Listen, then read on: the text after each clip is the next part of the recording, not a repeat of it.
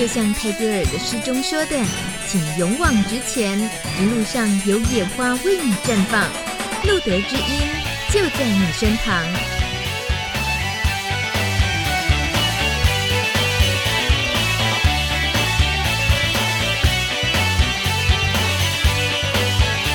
Hello，大家晚安。时间二月七号，二零一七年第呃开春之后第二集节目。诶，这个大年初四那一天我来上班，算不算开春呢？好吧，那天应该算开工了吧。第一百七十九集的路德之音 Live 直播，我是林大米。今天虽然说是开工之后，就是这个呃，好像大家都已经开始上班了。那怎么一开始上班就又好严肃的露德知音要讨论这个医学、医药方面的事情，会不会觉得太严肃？还是说啊，要来看健康报告哦，看这个检查报告，也觉得是不是稍稍的沉重？不会，我告诉大家不会。因为我刚刚已经先跟我们今天的来宾这位医师聊过天，我先检测过了，很好聊。大家放心好吗？大家放心。不过重要的事情要先叮咛大家，今天服用路德知音节目必须要这个熟跟新要合并使用。熟呢，就是你要现在进入路德知音的节目官网，那么有 PPT 线上 PowerPoint 的连结，也就是你今天又可以一边听医师说新闻，呃，说这个重要的讯息之外，一边看他准备的 PowerPoint 可以这个图说加上解说会更好吸收。那这个连接呢也很方便，你只要在路德知音的官网点开。PowerPoint 的 PPT 的这个连接，或者是你扫描 QR code，都已经有现成的图形在这里。连接进去之后，什么密码都不用输入，很简单的就按了两次确定之后，你就可以看到现在的 PowerPoint 的首页资料，也就是我们今天要揭露的检验报告里有哪些秘密。说秘密是故意这个吊大家胃口，但是说穿了以后。就也没什么大不了的，但重要的就是要去说穿它，是不是？最近有件事情呢，不去说穿它，大家越传也就越难听了。因为今年二月四号开始，在台湾，我们都知道，呃，艾滋治疗已经回归健保了。有健保身份的艾滋感染者，无论是本国或者是外籍人士，用药治疗满两年之后的医药费用是由健保买单的。那这两天就有人开始。很危言耸听的说：“哦，健保都快破产了，竟然台湾还要帮外国人付艾滋医疗费，这样子怎么行呢？那太不公平了。所以呢，大家全部上街来拒缴健保费吧。所以有人在发动要上街拒缴健保费，就因为艾滋治疗的费用回归健保等等的这个新政策。但是这样子的说法，当然是。”不对的呀，可是我们到底知道他有多不对呢？我们来听听现任机关署副署长，我们最要好的朋友罗一军医师说好了。好久没有看到罗医师了，他现在当副署长应该很忙。罗医师说，来台湾免费治疗艾滋。这不会是一些外国感染者的选项啦。你看看英国啊、泰国，其实他们的门槛都比台湾还要高，他们的药费也比台湾，诶，哦不对，应该是说台湾比起英国跟泰国门槛是比较高的，药费也比较高。呃，像是在英国，外国人只要有一年的签证就免费治疗了。那在泰国呢，你一个月的药费也只要新台币一千块钱。而这个以外国人在台湾来看，他如果先自费两年，大概是要花四十万元的医药费的。安那边那以后，就是比较起来，怎么可能会是选择觉得来台湾治疗比较好呢？呃，还有就是包括台湾要这个外国人在台湾要接受艾滋治疗，然后是加入健保的话，也还有五道关卡，包括要有合法的居留身份，还有居留要满六个月。那么因为感染艾滋而被通报列管，再加上开始治疗的头两年自付药费，一年大概要二十万元。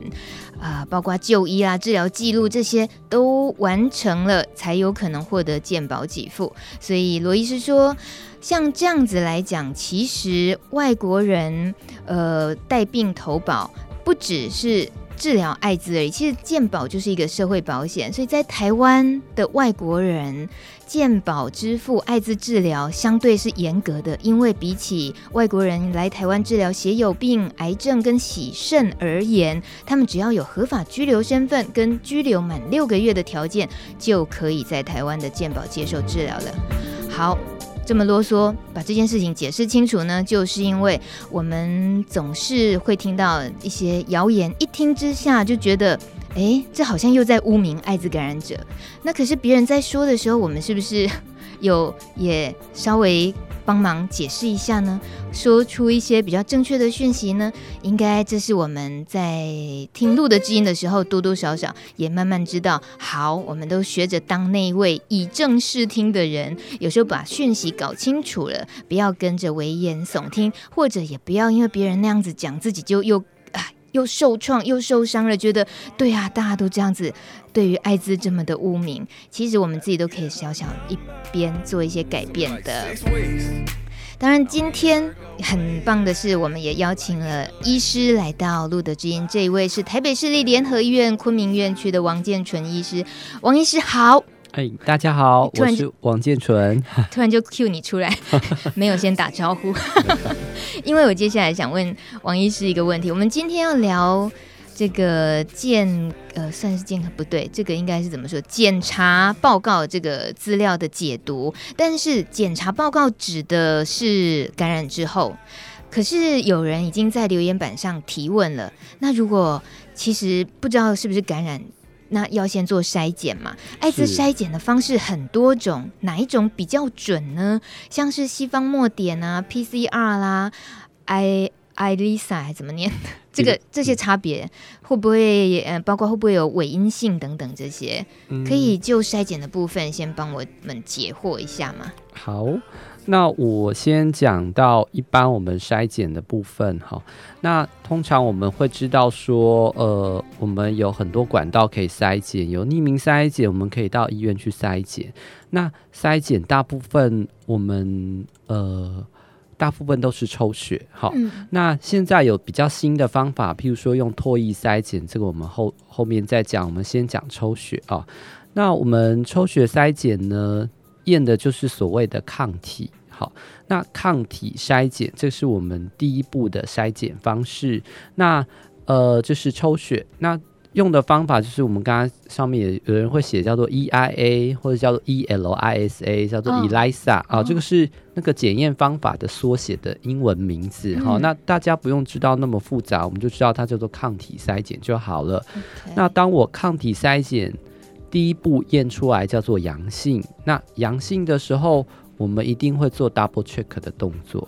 那第二步再检验的方法才是验所谓的西方墨点法哦。对，所以第一步的筛检通常就是验抗体。嗯。那抗体阳性之后，就会再通常有时候我们再 double check 再验一次所谓的抗体，然后同时检验叫做西方墨点。嗯。那大家都一定有听过一个名词叫做空窗期，哈，三个月对不对？哎、欸，对，一般我们会说六到十二周，但是我们约略就说三个月。那空窗期我都会这么解释，就是说，呃，这样解释大家比较容易懂。我是做艾滋病筛检，假设我昨天跟人家发生关系，我今天赶紧来抽血，这样一定是验不出来的嘛？嗯、这样太早了，时间点太早了，那抽血是验不出来，所以一般我们就会建议满了三个月，满了三个月。有问题我都应该要验出来，因为是现在检验技术都很新了。嗯、那假设满了三个月我没有问题，应该我也可以排除了。所以我们就会说这个叫空窗期三个月。那简单的说就是太早验不准，哈。所以如果太早验，有时候哦，我隔天就验了，我验起来是阴性的，可是我可能只是那个抗体还没有产生出来，所以这有所谓，这这就是可能。大家会以为这个叫伪阴性，所以这个其实就是所谓的空窗期。嗯、那呃，因为人体产生抗体需要六到十二周，一般我们抓三个月。那另外一种方式就是我不验抗体，我直接去验病毒。嗯、哦，那病毒可以比较早一点检测到，可能大概也快一点，可能一大概十天、十四天到一两个礼拜，大概就可以身体就可以验得到这个病毒。哈、嗯哦，那。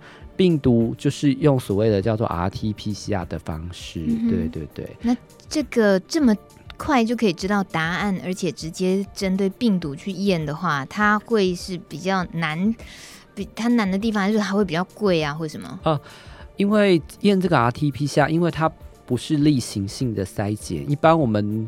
验的都是所谓的抗体筛检，所以一般我做这个 RT-PCR 验病毒的方式是要自费的。嗯，嗯，对。自费多少钱啊？自费多少钱？可能 医院或是检验所可能收的钱可能不一样，一般可能三千到四千是需要的。哦、对，不少钱哎、欸。对，所以呃，一般并不是例行性的筛检病毒，但是如果有些人，譬如说。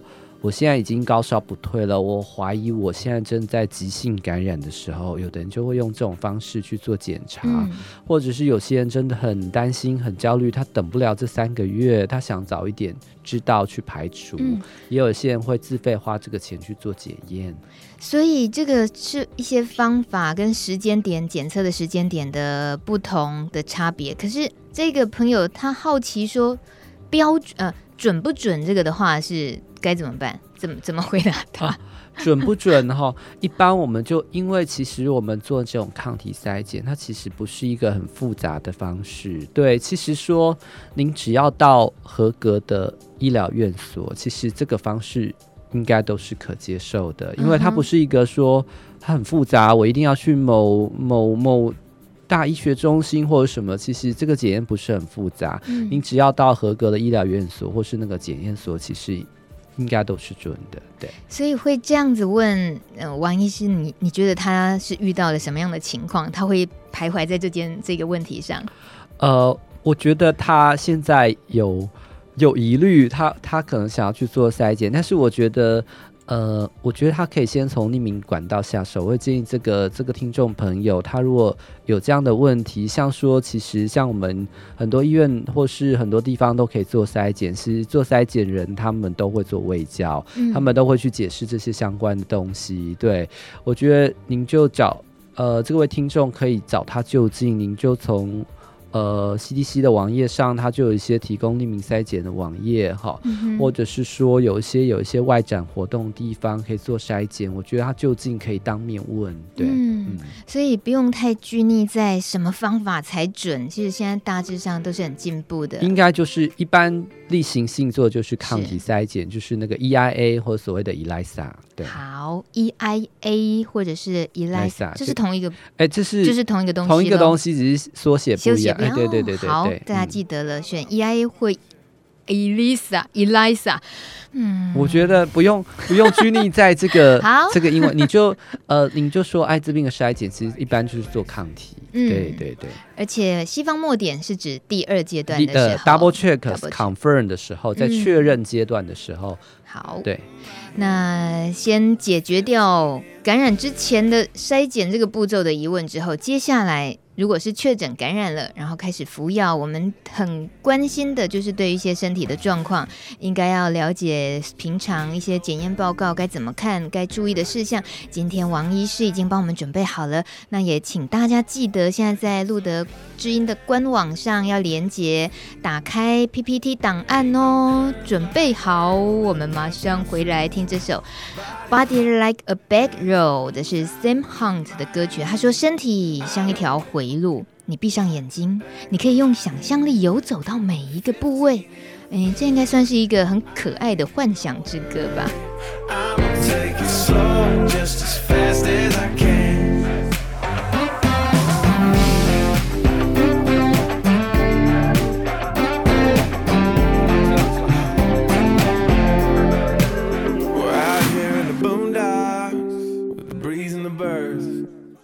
Tangled up in the tall grass, with my lips on hers.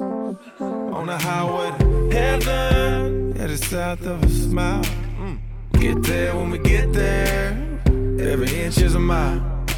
Body like a back road, driving with my eyes closed. I know every curve like the back of my hand. Doing 15 and 30.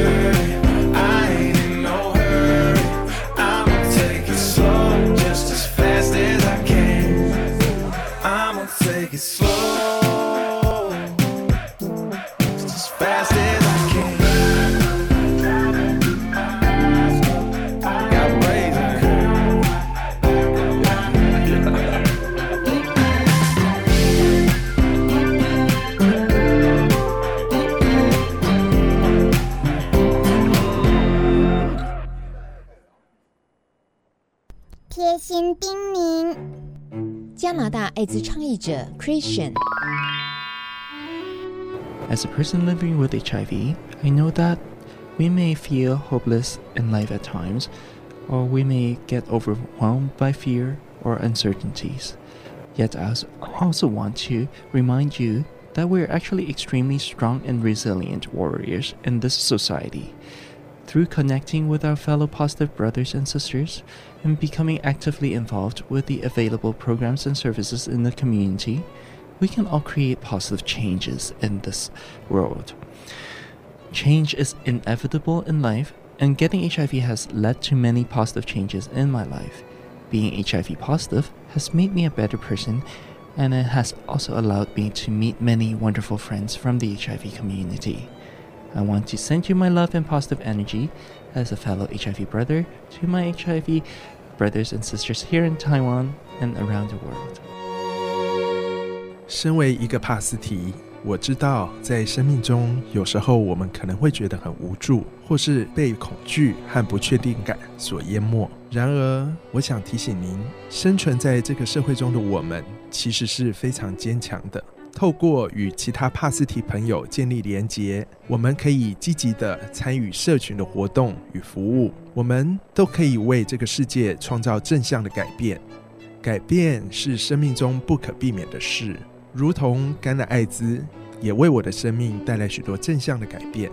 身为一位艾滋感染者，让我成为一个更成熟的人，也让我结识到许多社群内很棒的朋友。我想把我的爱和帕斯提能量。传送给台湾和全世界的帕斯提朋友们。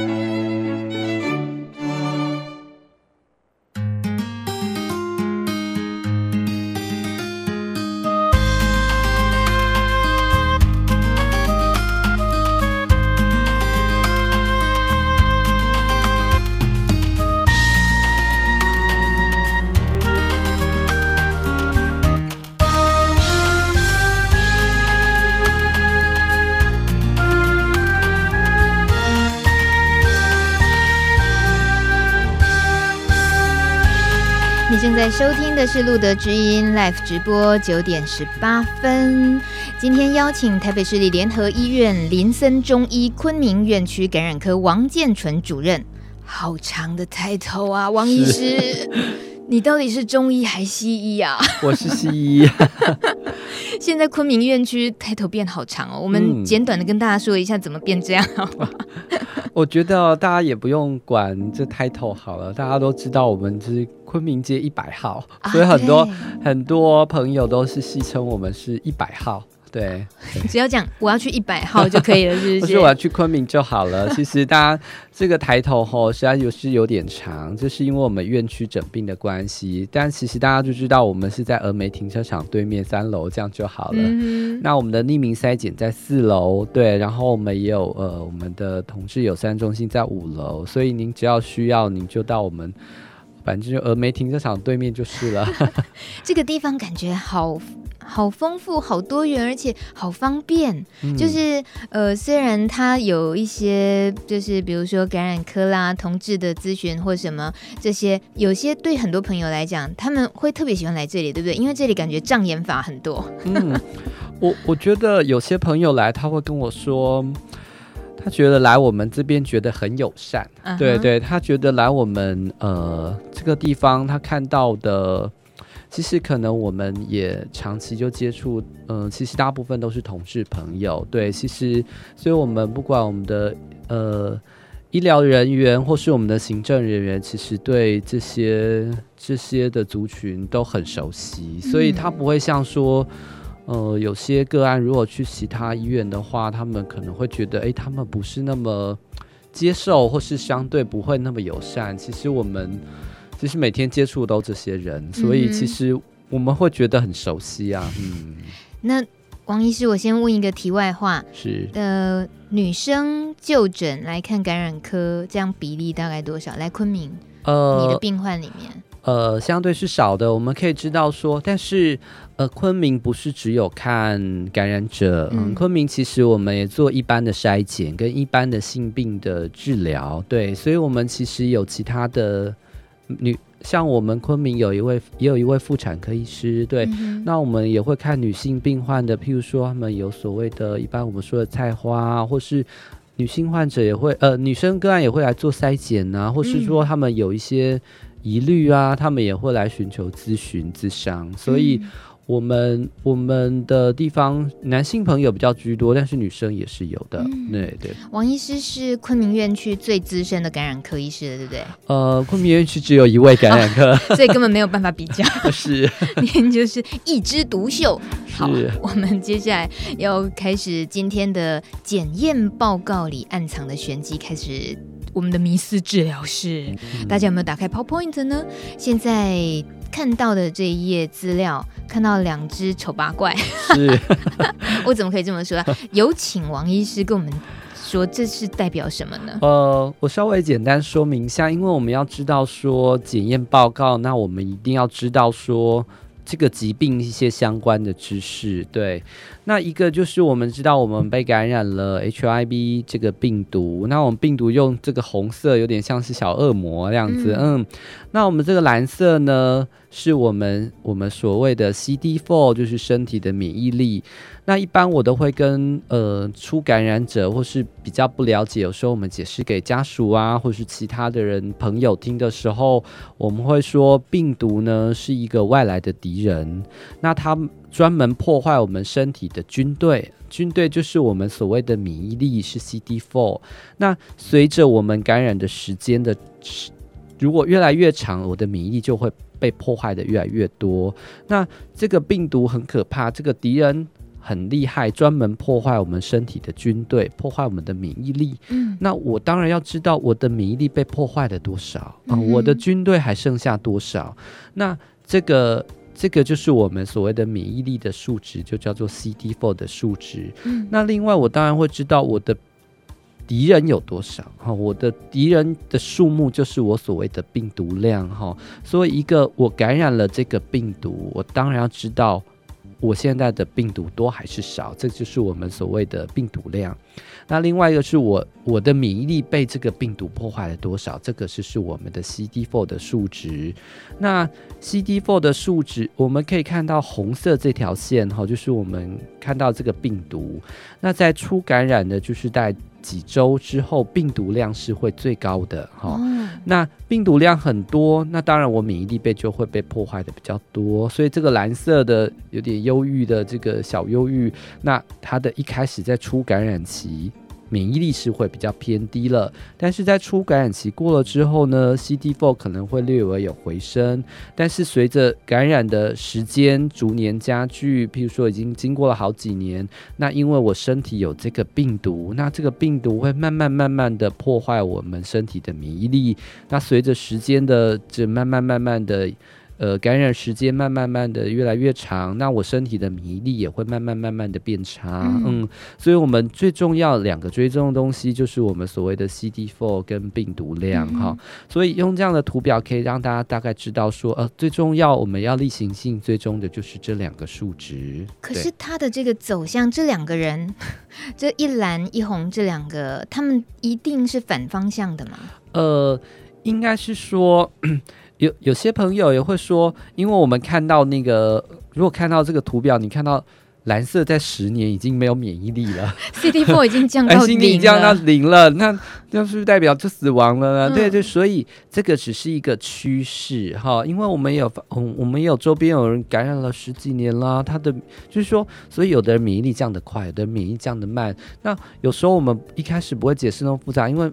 呃，有时候我会这样解释说，那跟病毒的破坏力有关系哈。嗯、如果简单说，哦，我这只病毒比较毒哈，它破坏力比较强，嗯、也有很多人感染没多久，免疫力就降很低了。所以那是一个随着时间而感染时间延长，那免疫力会慢慢下降。可是每个人下降的快慢可能不一样，嗯、对。可是王医师、嗯、是对不起，我们服药现在的药那么的药效那么好，那么进步，那通常我们都会把所谓呃，就是这个病毒量控制到测不到。是是。那可是以这个图表来看，你指的是它是一般感染的常态吗？啊啊、对啊、呃，这个这个是疾病的病程啊、呃，对，这个这个不是这个并不是吃药后的状况，这是没有服药的自然病程。哦、对，如果说。呃，如果你不服药，很可能就是很很可能就是免疫力慢慢慢慢下降。嗯、对，那只是不一定说每个人都是十年。呃，有的人降得快，有的人降得慢。对，嗯、因为我我一般我会这样解释给患者听，就是说，呃，我的免疫力虽然病毒在破坏它，可是我免疫力跟很多其他因素有关系哦。譬如说我最近重感冒，我免疫力也是会下降的。嗯、呃，那我。工作压力大，我熬夜，我没睡好，那免疫力是会下降的。所以免疫力不是只有单一个病毒的因素影响它。嗯，你自己有没有把你自己的身体照顾好，这跟你的免疫力也是会有关系。哦，知道了。大家不要乍看这个吓到，以为我有在吃药，所以我的 CD4 还是会越来越掉吗？没有啦，这是指没吃药。这是指没吃药，对，这是指没吃药。所以大家都乖乖的都有服药之后，接下来会遇到的，在检验报告里面该再。继续读懂的、看懂的一些讯息是，呃，所以说这个是我们，我我我们第一步讲的是疾病的自然病程，就知道这个疾病的状况。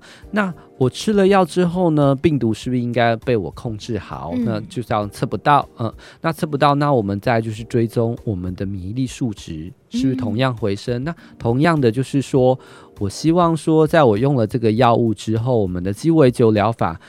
病毒被我控制好了，那免疫力慢慢回升。嗯、对，那所以，呃，不管是有没有吃药，吃药或是没吃药，同样都是要追踪这个敌人啊，敌人的数目叫病毒量，跟我身体的军队免疫力。所以，不管有没有吃药，都是会追踪的。只是说，呃，追踪的。假设我还没有吃药，一般我们大概约略三个月，对，三到四个月会抽血追踪一次。嗯、那我们病毒呢？我们抽血追踪我们的 CD4 跟病毒量，一般是吃药完吃药完的一个月左右会先抽血一次。这样我们才知道我们药的效果如何。嗯、那当在可能一般大概每个医院可能大概约六隔三个月后再追踪，当我的病毒已经测不到之后，通常一般建议半年抽血一次就可以，表示我吃这个药是有效的，嗯、控制是稳定，就不需要常常抽血了。嗯、对对对。那所以呃吃药呃还没有吃药的人，那是定期要追踪；那吃药的人。也是要需要追踪，因为我知道，我想知道我的免疫力跟病毒多少，只是说我吃药控制稳定，就不需要这么频繁的追踪了。嗯，对。所以接下来会再遇到的所谓检验报告的内容的话，就是您所说的，呃，在有一个月的回诊的跟半年在检测的，所以那时候每一次需要注意的细节又有哪些？我们我们刚才先讲的是第一个部分，CD4 跟病毒量证，我们会固定例行性的追踪。好，那我们再看下一个图哈，这个是我们哦简单把人体的器官列出来哈。我们一般会需要比较追踪的部分哈。那一般我会这样子解释，呃，我们吃进去身体里面的药，一般不是我们的肝把它排出来，或是我们的肾脏把它代谢出来，哼，不是吗？呃，是啊，当然是，哦、所以。所以我吃这个药，我当然定期追踪我的肝好不好，嗯、我的肾好不好。假设我的肝不好，我的肾不好，我吃的药是不是就要减量了？而且到底会不会就是有些有些某些的药物会对肝有影响，有些药物会对肾有影响？那因为这个。呃，可能比较细节，我先不讲那么细。如果说听众会有问题，说哪一个药会伤肝，哪一个药会伤肾，我们在因为讲好多名字，大家可能会搞不清楚。那我们简略的概念就是，我的药不是肝把代谢出去就肾代谢，我当然要定期追踪我的肝好不好，肾好不好。哼，嗯、那有些药会对骨头。有有一些影响哈，有些大家可能有听过说，某些的药物长期吃可能会比较容易骨质密度疏松哈。嗯、那指的也是艾滋用药，还有艾滋的用药，有一个药是可能会对骨质密度有影响。好，那再来就是说另外一个，呃，我们长期吃药哈，现在感染者吃药控制的都很好。那以前呢？以前药物没有这么好的时候，很多或者是还没有药物的时代，很多感染者活没有多久就死掉了。嗯，那现在药物控制都很好，然后大家活得越来越久。那现在人的文明病你就会碰到了哦，大家大家的营养都很好，胆固醇会高，嗯，三酸甘油酯会高，这些是我们一般通称的血脂肪，哈、哦。还有就是某些吃的 HIV 的药也是会影响这些数值，嗯，嗯，所以呃，这就是我们会定期追踪的数值，我们会去看说啊，那您是不是吃的太多？像过年呐、啊，大家都大鱼大肉，或者是有些人吃比较油腻啊，嗯，那当然会胆固醇高，对，那胆固醇高就容易会血管阻塞，哈，容易会心脏病或是会中风，那所以这个我们例行性筛检我会追踪这些东西，嗯、对对对，所以是真。针对现在看到的这六项骨头的部分，肝、肾、心脏、血脂肪、胆固醇，呃，当然重点项目对，这个是我们一般。那当然还是会有稍微有一些细节的部分，好像我们那个有些吃的药，哈，现在应该比较少了，叫卡贝兹。卡贝兹有些人吃这个药会贫血，嗯，嗯，所以我们也会定期就就是会追踪血红素，看有没有贫血。那其实一个就是可能会。医师会针对你吃什么药，嗯，您吃的药，如果说那个药可能有某些方面的副作用，他会特别去帮你追踪那个项目。嗯，对，我们也刚好在这个时候回复一下三号留言好了。怕怕他说有艾滋，又有忧郁症，又失眠，又吃中药调养身体，请问医生会不会让肾脏负担太大，反而之后要洗肾啊？那。那这个听众真的是有点忧郁，啊，是哦。呃，我这样说好了，好像病人都会这样说，我就会跟跟病人说，我妈也有忧郁症，她吃了好多药，然后她还心脏不好，哦，然后她还有乳癌，对，哦，那她也一天吃的药，她就跟我说早上吃什么，晚上吃什么，然后晚上还吃安眠药，她吃很多种药。那，嗯，呃，那那个时候我也有带她去吃中药调养身体，所以那。简单几个原则，注意一下。第一个就是中药跟西药不要同时一起吃。通常你去看中医师的时候，他都会告诉你说，中药跟西药错开一小时。中药跟西药可以吃，但是不要同时一起吃。嗯。那第二个，呃，通常我们感染者有时候比较紧张，或是说工作压力大，他会有。情绪不稳，或者是他有失眠、焦虑的问题，哈，那所以他有会服用一些调整情绪的药物，或者是说他有吃一些安眠药，哈、嗯。那呃呃，回到比较大的问题，就是说，呃，我是感染者，我除了吃 HIV 的药，我还有吃其他药物的时候，那我们要去注意这两个药会不会相冲突嘛？对，我我吃了好多种药，我就会。我会去担心我吃的两个药物之间会不会有冲突哦。那大部分的药是不会的，因为现在呃，在药物的研发也会知道说，呃，我吃长期那会避免，但是还是有些药物会会的。那通常这个时候我们会跟感染者说，因为药太多种了，我我光这样讲念一遍，病人都搞不清楚那是什么药。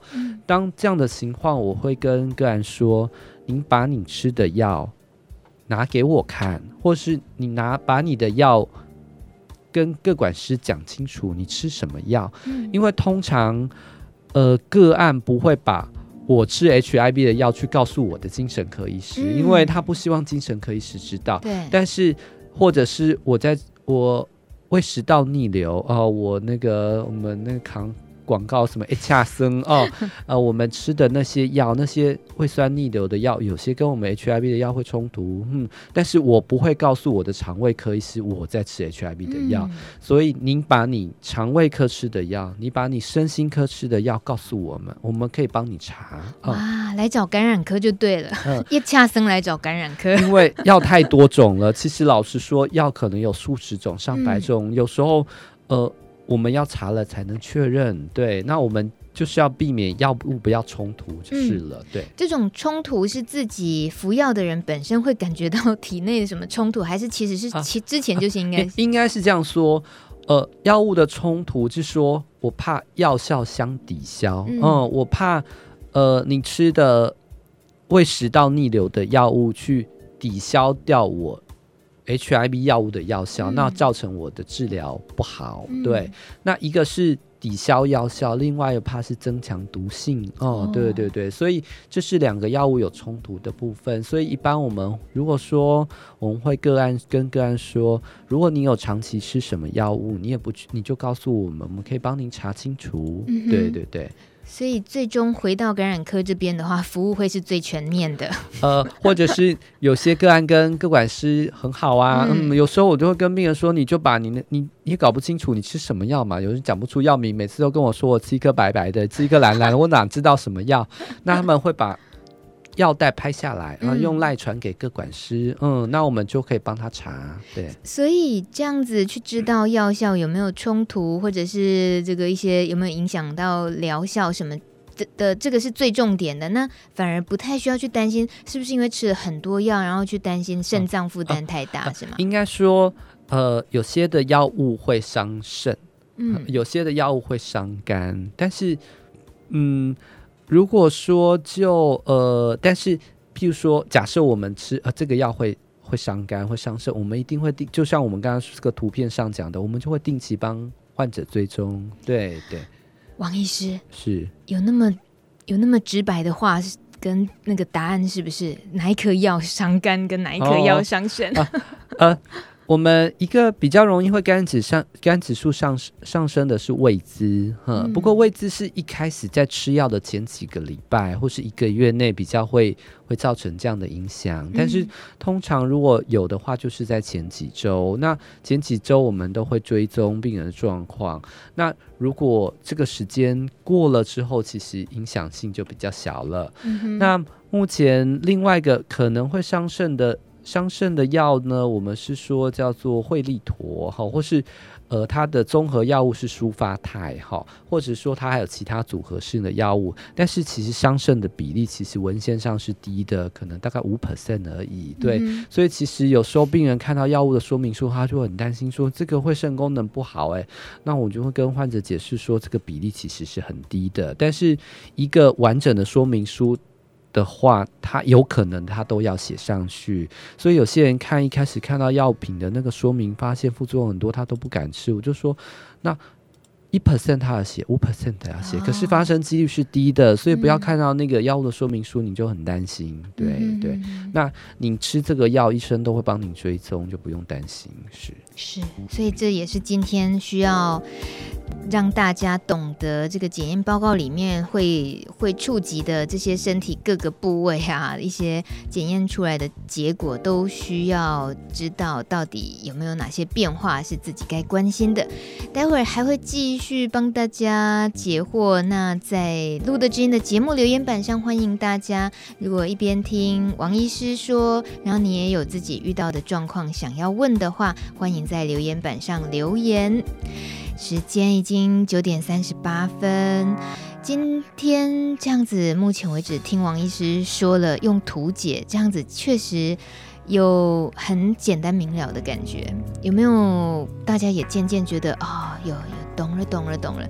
虽然说面对身体服药啦，一些身体感染之后的状况，还是一条漫漫长路，但是嗯，未知或者是恐惧，那些都是比较让人家呃无所适从的，也比较不喜欢的感觉。我们把那些想办法把它去除，然后慢慢懂了，心情放轻松了，好好的。一路，我们一直陪伴，一直走下去。听这首歌曲，孙燕姿开始懂了。爱情是流动的，不由人的，何必激动着要理由？相信你只是怕伤害我，不是骗我。很爱过，谁会舍得把我的梦摇醒了？不回来了，用心酸微笑去原谅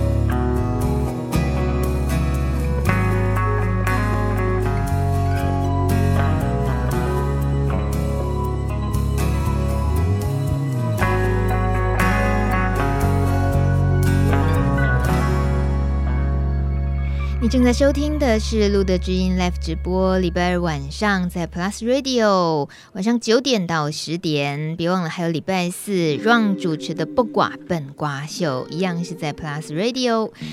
大米今天跟昆明院区王建纯主任医师，我们聊检验报告里面的一些细节，该注意的事情。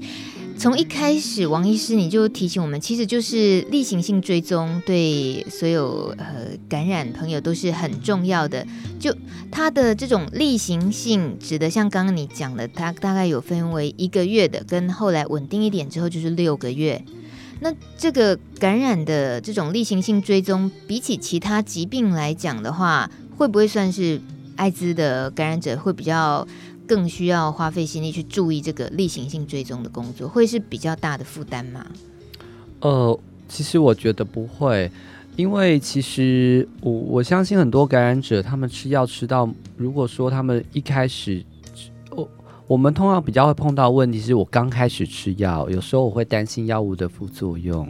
那当我们吃药已经稳定的时候，其实我们都会让个案就是说我就是养成那个习惯，好像我每天要吞一颗维他命一样。嗯。那其实他已经习惯了，他也没有什么药物的副作用。其实例行性追踪就像我们。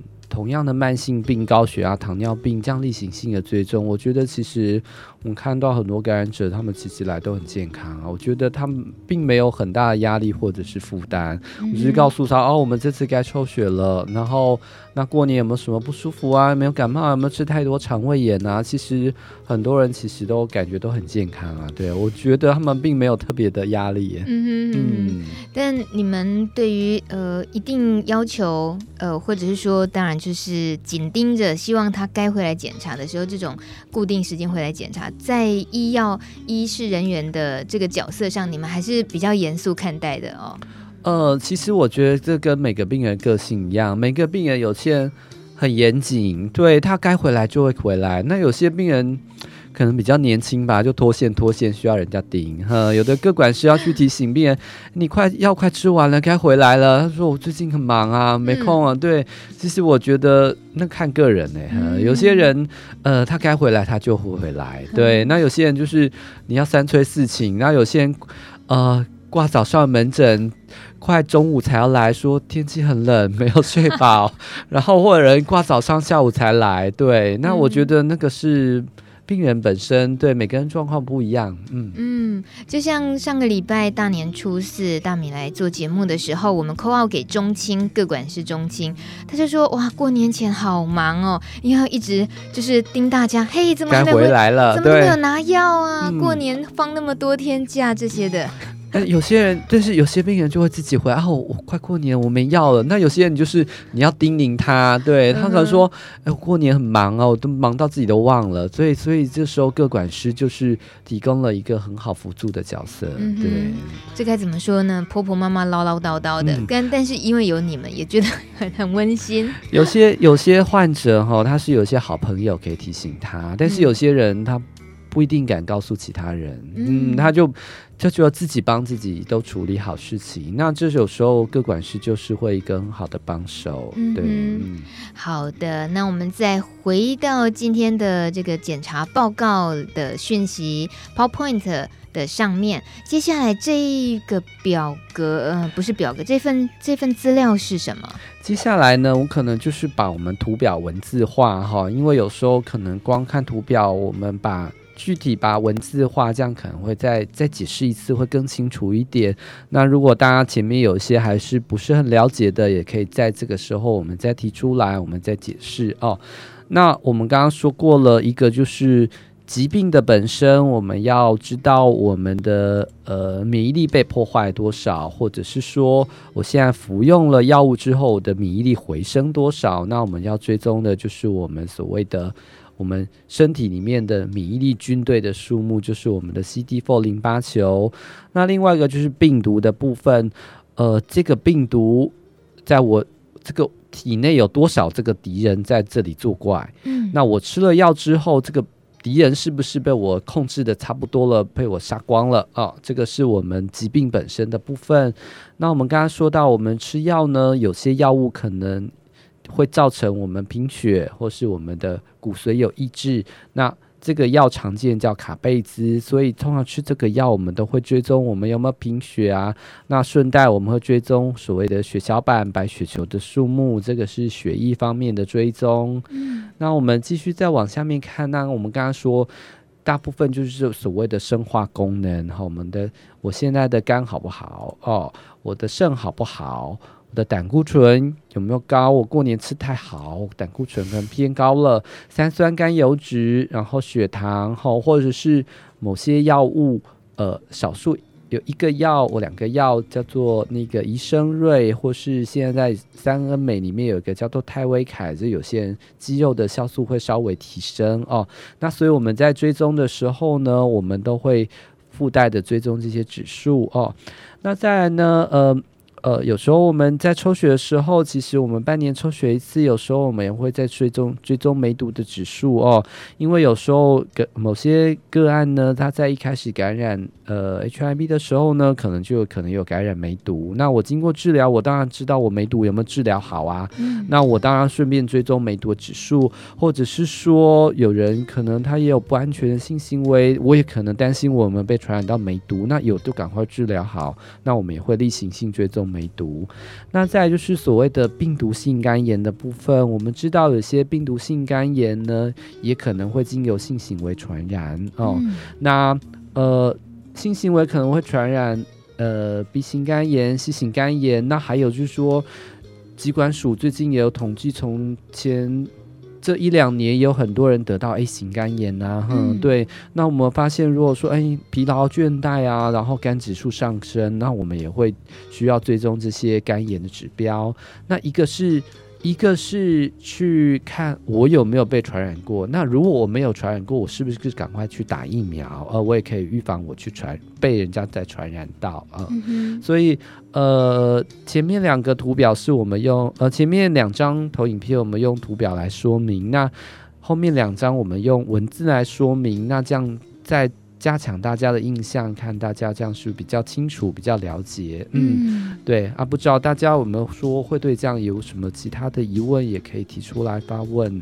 通常有没有呃朋友们是直接就带着去哪里健康检查的比较完整的报告来找王医师帮忙解读？有啊，嗯，他有人说哦，我公司每年例行性体检，嗯，对，那。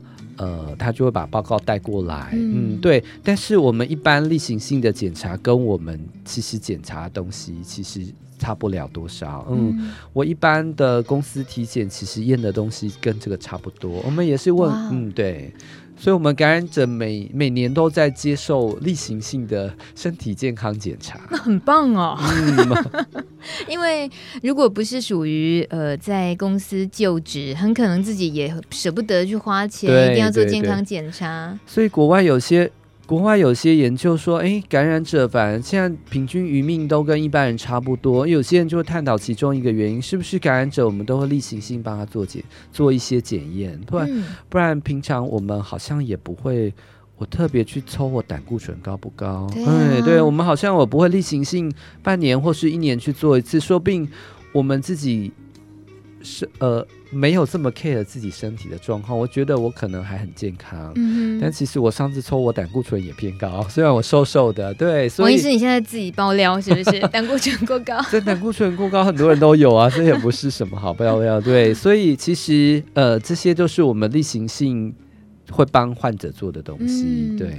那提到你刚刚说有人像是公司的健康检查，这个我刚好也有读到资料。其实或许有人还是会担心，以为在公司健康检查有可能偷偷验验的艾滋，对，哎呦，但事实上，行政院卫生署疾管局在二零一零年的时候就已经公告了，劳工检查。健康的这个健康健检里面办理这种劳工体检啊，或者或者健康检查的时候，是不得将艾滋病毒检验列为例行体检项目的，是是有这个规定。有有，呃，患者在问的时候，我都马上开网页查给他，就是你刚刚念的那一段，嗯，我就会跟他说，呃，会跟他说，我们是医疗人员，我们我呃新人我来医院报道，我也。我接触到病患，我的风险更高。嗯、我医院也不会强制我验这一项，何况您您坐办公室，你干嘛验做艾滋病的筛检？你完全没有风险。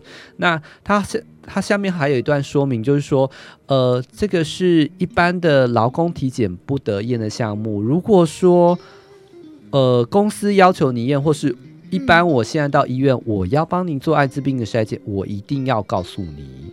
你要知道，我不能够偷偷帮你验哦。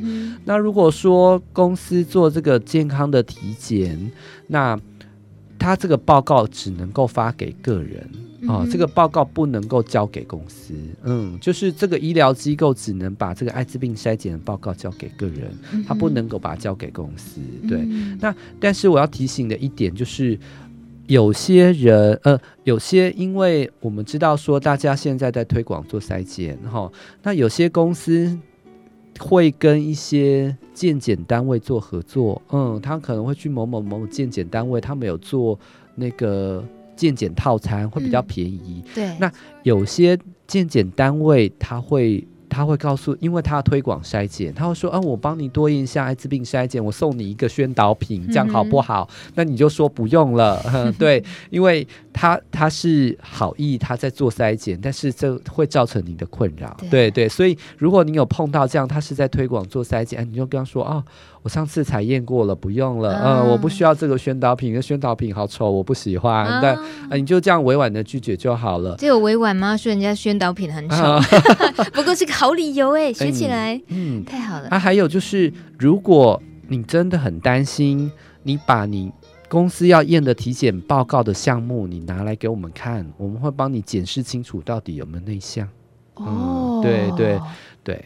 啊，你是说已经检验结果了才来看啊？不是不是，呃，一般我们体检有有的做很简单呐、啊，哦，譬如说我假设我要去考驾照，我是不是要看个视力有没有色盲就好，根本不用抽血。嗯、可是现在体检有很多项目，有人有五星级体检可以做到，还有做胃镜啊，做超音波，做什么？那所以它有好多项目，体检有 A 套餐可能三千块，B 套餐五千块，C 套餐，那您把你要验的项目，我们帮你。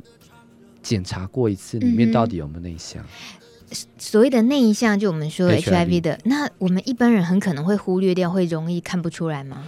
我觉得应该不会，但是因为太多医学名词了，有时候你会、哦、会不容易看清楚，然后自动忽略，觉得哦看不懂了，那还是问医生好了。那个医学名词太复杂了，对对对。哼，好坏，藏在魔鬼藏在细节里面。今天 好感谢昆明院区王建纯医师来到现场，跟我们说检验报告的这些该注意的事情。其实最重要也都是还是提醒大家定期追踪检查的这些。然后刚刚在影片资料里面的这些重要的部位的部分，是王医师也特别凸显的，叮咛大家该留意的。那。这个节目最后一点点，已经九点五十六分了，我就最后问个私人的问题。是，王医生，您在昆明院区六七年了哦。嗯，差不多。那呃，一直都是感染科这个工作。是。这近这最近一年的工作上，如果跟一开始的接触这个感染科的工作比较起来，会觉得有有没有什么变化？台湾。台湾有什么变化？哦。嗯，还是你自己心情有没有什么变化？我我觉得哈，我我觉得我在昆明院区，我觉得我尽量去营造一个友善的环境，因为我发现有些人，嗯、呃，有些呃同志或是有些感染者，他们明明有很多的问题，可是他们不敢问。嗯，嗯，对，我觉得我们。尽量营造那个您有医疗，因为有些人是因为他同志的身份，或是因为他是感染者身份，他怕到其他的医疗院所去看会被人家呃歧视，或者是态度，或者是言语上有那种被羞辱的感觉。嗯、因为有些人跟我反映过这样子的的状况，我觉得我们尽量营善一个。友善的环境，不管您是感染者或是同志，在我们这边可以，你可以达到您想要医疗咨询的的相关的一些资讯。嗯，对对对。所以这是你唯一也不是唯一，你向来不变的。你觉得那个我希望我希望我们昆明可以营造这样一个友善的环境，嗯、对。大家这个应该都红虾，就是风评很好，就是知道去找 去昆明应该是最自在的。我觉得我们希望是做到这样，嗯、对对对。谢谢王医师，嗯、谢谢大家。嗯、那今天这个迷思诊疗室先到这边，要先打烊了。日后呢，还有继续迷思治疗室的时间，我们再继续跟大家讨论最重要的一些医疗讯息。感谢各位的陪伴，下礼拜二晚上九点录的知音再见了，王医师晚安，晚安，大家晚安。嗯。还未